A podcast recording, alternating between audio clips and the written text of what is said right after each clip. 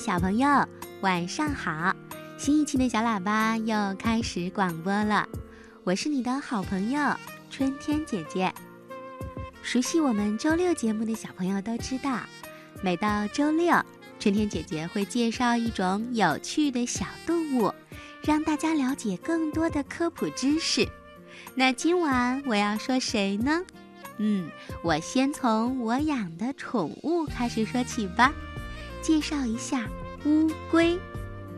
乌龟属于爬行动物，它在很久很久以前就生活在这个美丽的地球上了。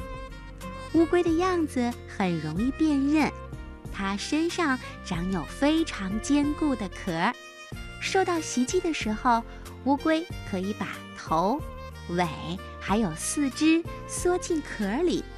它们生活在陆地上。壳很粗糙坚硬，它们的腿很短，但是粗壮有力，支撑着身体。中国各地几乎都有乌龟的分布，它们是杂食性动物，以动物性的昆虫、蠕虫、小鱼、虾、蚌、螺，还有植物性的嫩叶、浮萍、瓜皮、麦粒儿。稻谷还有杂草的种子为食，它们耐饥饿的能力很强。如果一个月不吃东西，也不会饿死。乌龟是变温动物，当水温降到十度以下的时候，它们就会静静地卧在水底的淤泥上，或者有覆盖物的松土当中，开始冬眠了。冬眠期间，一直是从当年的十一月到次年的四月份醒来。当水温升到十五度的时候，乌龟就醒了。在水温十八到二十度的时候，它们开始找东西吃。为什么乌龟需要冬眠呢？嗯，这是因为当气温很低的时候，乌龟的行动就不那么方便了。寻找食物也变得很困难，因此呢，它们需要降低新陈代谢来保存自己的能量。另外，天气寒冷的时候，食物的来源也很少，冬眠是一种自我保护，这样就可以减少体能的消耗了。当乌龟停止进食的时候，它们会排空肠胃。等排出白色的凝胶物体的时候，就表示它已经把自己的肠胃都清空了，这样就可以随时冬眠了。一般乌龟到了十五摄氏度就会醒来，结束冬眠。那乌龟的寿命到底有多长呢？有的书上说乌龟可以活一百岁，还有的书上说乌龟可以活三百多岁呢。总之，乌龟是地球上最长寿的动物。科学家认为，这与它们的性情懒惰、行动缓慢，还有新陈代谢低有关系。它们的心脏机能非常特别。曾经有科学家做过实验，如果把乌龟的心脏取出来，这颗心脏竟然可以连续跳动两天。乌龟长寿肯定是和它的生理机能和生活习性密切相关的，但是确切的原因，科学家们还在进一步的研究当中。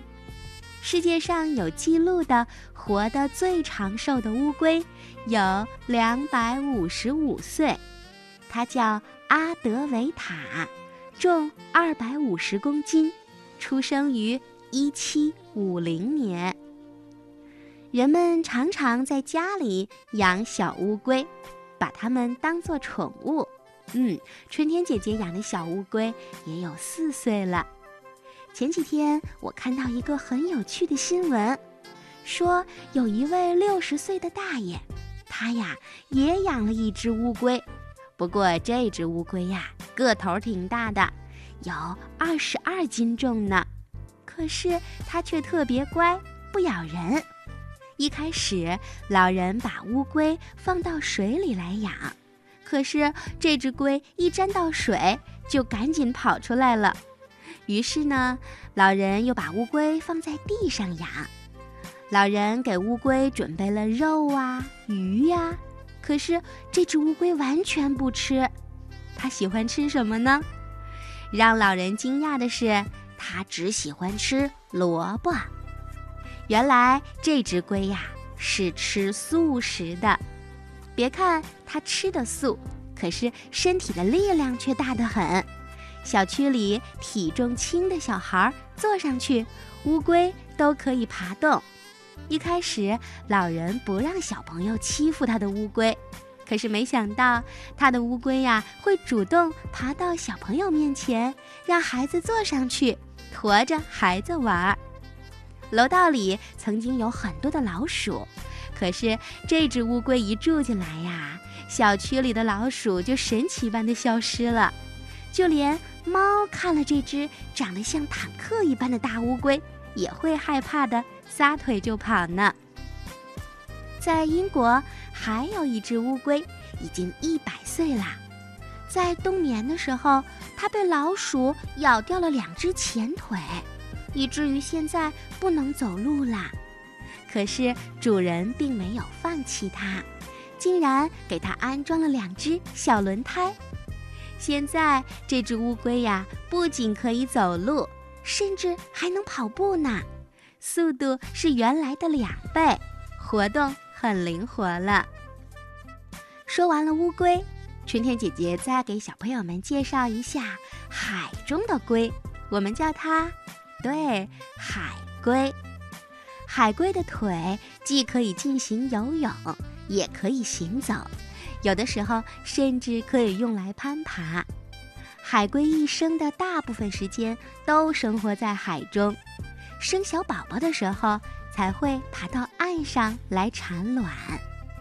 海龟的呼吸方式很特别，很多爬行动物都是移动肋骨，然后呢带动肺部呼吸。而乌龟是通过腿部和腹部肌肉将空气吸入到肺中，并且将废气排出体外。海龟还可以通过皮肤、喉部和腹部的一个小孔进行呼吸。龟类动物的爬行速度是非常非常慢的，所以呢，它们很难主动出击去捕到猎物。有些海龟用舌头上形似小虫的息肉来当诱饵，捕捉小鱼；而有的海龟呢，直接会把食物和水全部吸到嘴里，采取过滤进食的方式，也就是把想吃的吃进去，不要的就吐出来。海龟的成长是特别不容易的。雌海龟游到出生地的海滩上，挖坑产卵，并且呢用沙土将卵掩埋起来。卵孵化完毕，小海龟就会破壳而出，爬出沙土，爬向大海，在海中游动着生活，逐渐长成成年海龟。幼海龟的成活率是非常低的，一般一百只小海龟当中，只有一到两只能够活下来。这是因为小海龟在爬向大海的途中，会遇到一些敌人的袭击，比如海鸟、大蜥蜴等。如果它躲不过，那么它就会被吃掉。有几种海龟是非常著名的，比如绿海龟。